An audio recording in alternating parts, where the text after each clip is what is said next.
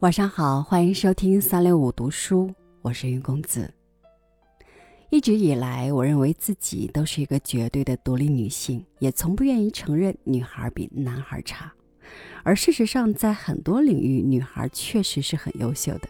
就像这几年我参与过的招聘工作，同等条件下，女孩的胜出率那是有绝对的领先优势。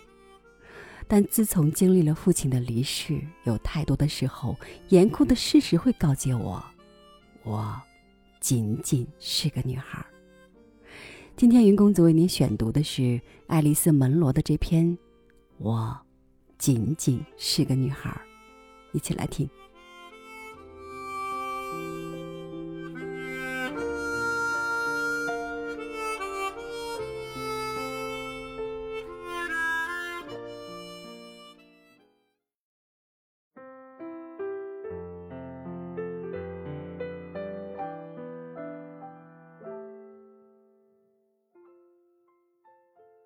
我爸爸是个胡农，作为胡农，他会圈养一些银狐，等到秋天或初冬，银狐长一身好毛时，便宰掉它们，拿它们的皮去卖。我的任务就是确保狐狸每天喝两次水。一次，一个饲料贩子到狐圈来跟爸爸聊天，我爸爸说：“你一定得见见我新雇的帮手。”我高兴得满脸通红。我差点搞错了，卖饲料的说：“我还以为她只是个小姑娘家呢。”妈妈很少到屋外去，她和触棚看起来格格不入。有时她会叫我做些屋子里干的活儿，于是我会乖乖地坐到桌子旁剥桃子皮或者切洋葱。洋葱辣得我两眼刺痛，泪水汪汪。在我看来，屋里的活儿简直没完没了，既无聊乏味，又让人压抑沮丧。但是到外面给爸爸干活儿，却像是参加神圣的仪式一般重要。我把装水罐的小车推到畜棚时，正好听到妈妈说：“等莱尔德再长大一点，你就能有一个真正的帮手了。到时候我也能让他在屋里多帮帮我了。”他谈起我时，语气冷冰冰的，似乎带着一丝遗憾和惋惜，让我忐忑不安。我一转身，他就跑了，就像在这个家里我从来没这个女孩似的。过去，我认为女孩子是一个象征着天真纯洁的词，就像“孩子”这个词一样，意味着无忧无虑。现在看来，却完全不是这么回事。女孩子和我原先想的不同。过去我觉得我就是个女孩子，现在我才发现，女孩子显然不是我现在这个样子的，却是我必须去成为的。爸爸血渍斑斑的围裙提醒了我，他通常会拿枪把马射死，喂给狐狸吃。因为生活所需，我早就对动物的死亡习以为常了，但我仍会觉得有一丝羞愧。对父亲和他的工作，我的心里增添了一丝戒备和疏远。两周后，我得知他打算打死另一匹叫弗罗拉的马。这一次，我不打算去看了。这种事情看一次就够了。那天天气很好，我先是听到弗罗拉的阵阵嘶鸣，后来又听到爸爸在大声呼叫。我和弟弟跑到畜棚前去看发生了什么事。马厩的门敞着，弗罗拉在畜棚两端来回奔跑。爸爸冲我喊道：“快关门！”门关到一半时，我看到弗罗拉正直奔我而来，我刚好有时间把门拴上。莱尔德也连滚带爬地翻过沟来帮我。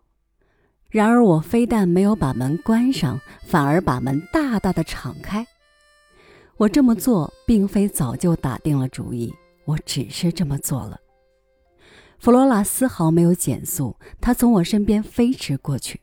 莱尔德急得跳脚，他大喊：“关门，关门！”虽然这时已经于事无补了。父亲回来的时候已经一点多了，卡车上蒙着层油布，这说明车里有肉，我们坐下来，爸爸做了饭前祈祷，我们一碗碗的递着冒着热气的蔬菜。莱尔德在桌对面看着我，幸灾乐祸，一字一顿地说：“不管怎么说，弗罗拉跑掉都是他的错。”什么？爸爸问。他本来可以关上大门，可他没有关，他把门敞开，让弗罗拉跑了。是真的吗？爸爸又问。饭桌上的每个人都看着我。我点了点头，用力的咽了一口饭，我感到很愧疚，眼泪夺眶而出。爸爸厌恶的哼了一声：“你为什么这么做？”我没有回答，只是放下叉子，低着头等着从饭桌上被赶走。算了，爸爸说，他的语气有点无奈，甚至有点宽慰。他接下来说的话，永远原谅了我，同时永远摒弃了我。她只是个女孩儿。他说：“我嘴上没有辩驳，心里也没有反抗。或许，他说的对。”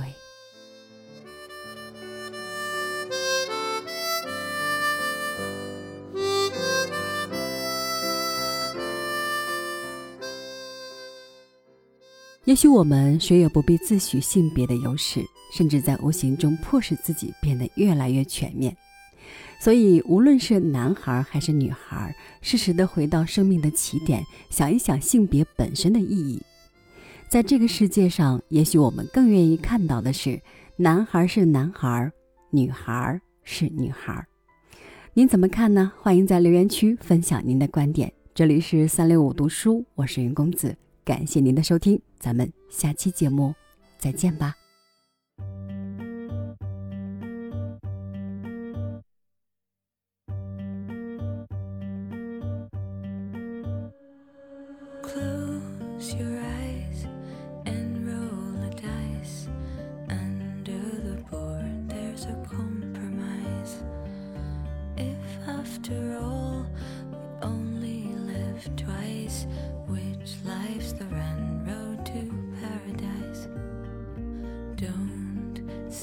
a word, here comes the break of the day. In white clouds of sand raised by the wind of the end of May.